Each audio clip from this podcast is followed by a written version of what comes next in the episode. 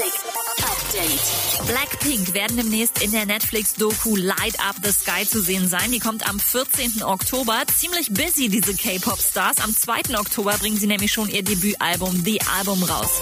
Wie lame ist das denn bitte? Facebook stellt in seinen neuen Richtlinien klar, dass Facebook und Instagram für Family and Friends sind und nicht für Musiker, um irgendwelche Livestreams und Musiklistening-Sessions zu veranstalten.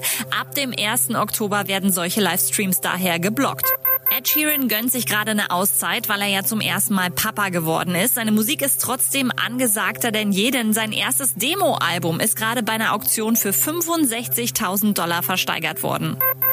Und nächste Woche kommt mit CB7 das neue Album von Capital Bra. Für alle, die heiß sind auf den ganzen Fan-Merch, gibt's jetzt schon mal ein Unboxing-Video auf Insta mit Basecap, Turnbeutel und Maske. Boah, Digga, was ist das für... Nicht mal Batman hat so ein Zeichen. Boah, was geht hier ab, Bratan? Was geht ab? Auf jeden Fall, habt ihr auf jeden Fall noch einen, einen fetten Beutel, wenn ihr Sport macht? Bruder, beste, Digga, einfach bam. Update mit Claudi on Air. Jetzt auch als Podcast. Für tägliche News in deinem Podcast-Player. Abonniere I Love Music Update.